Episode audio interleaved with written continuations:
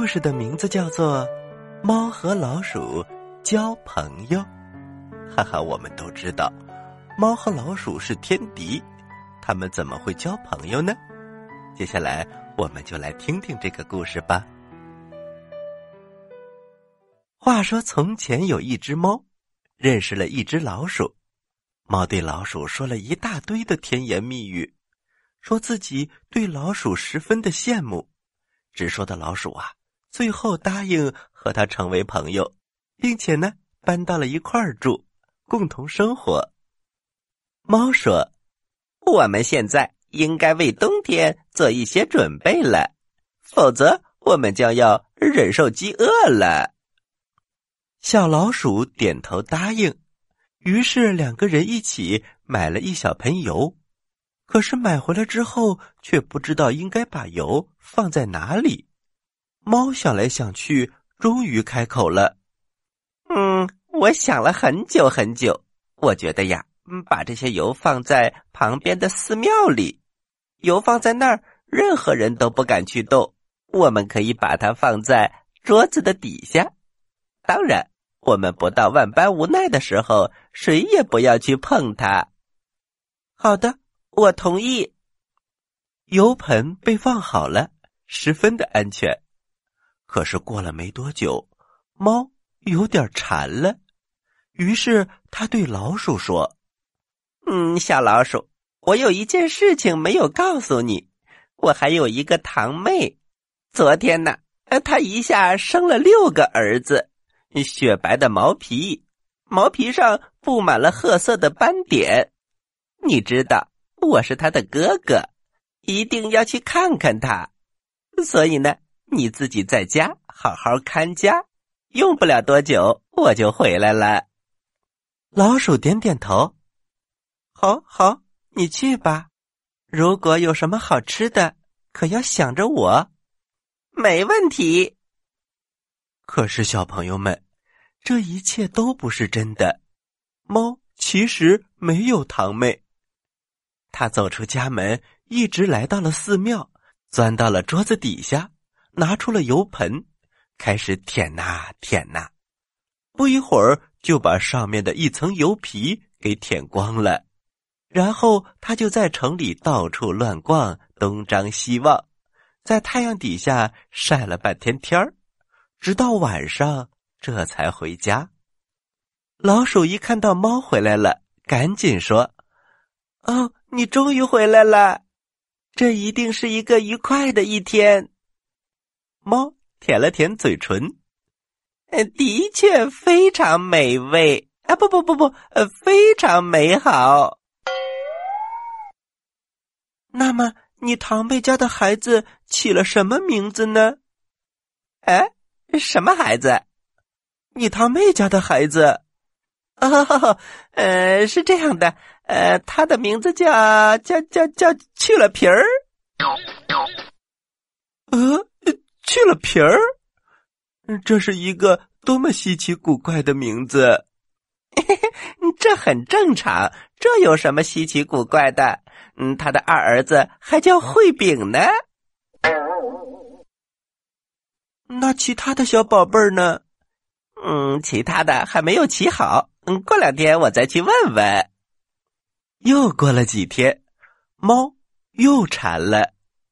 哎呀，亲爱的老鼠，嗯，和你说吧，我堂妹家的三儿子突然发烧了，他请我去帮忙，带他去看病。这回你还得在家看家，我一定要过去帮忙。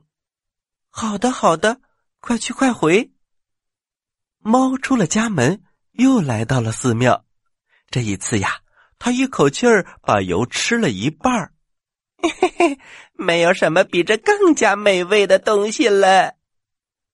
当他回家的时候，老鼠问：“怎么样，孩子的烧退了吗？”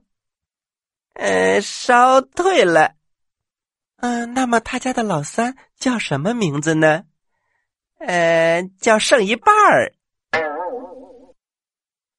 剩一半儿，我一辈子都没有听过这么奇怪的名字。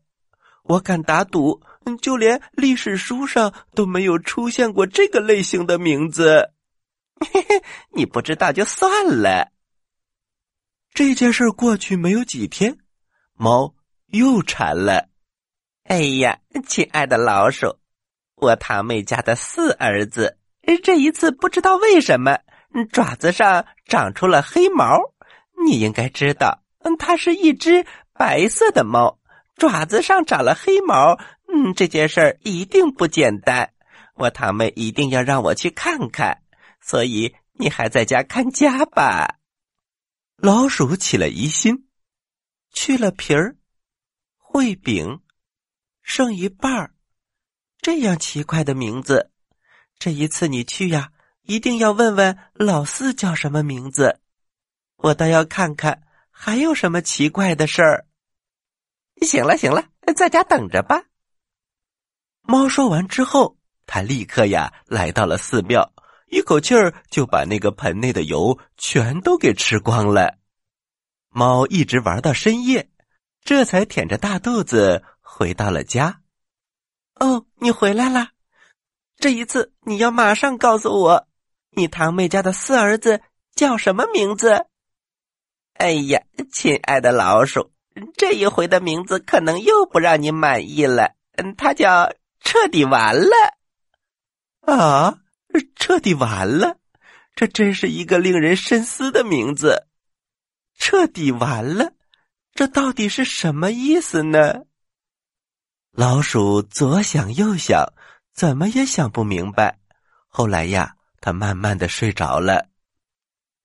日子一天一天的过去了，冬天来了，外面一点东西也找不到了。老鼠想起了他们储存的油。亲爱的猫，来吧，我们应该把油端出来，那是我们自己节省下来的食物，这个冬天就靠它生存了。嗯，是的，是的。于是，猫和老鼠一起走出了家门，他们来到寺庙里，可是那个盆里却空空的，什么也没有。老鼠恍然大悟。我现在终于明白发生什么事情了。你把整盆油都吃掉了，首先去了皮儿，然后剩一半后来就彻底完了。我就不明白了，为什么会有烩饼这个名字？嘿嘿，这有什么不明白的？有油就可以做烩饼。老鼠也不依不饶，这一次我跟你没完。嘿嘿，跟我没完！你再敢说出一个字来，我就当场把你吃掉。这回老鼠明白了，他们根本不是朋友。他吓得说出了四个字：“彻底完了。”果然，猫纵身一跳，一把抓住了它，把它吞进了肚子。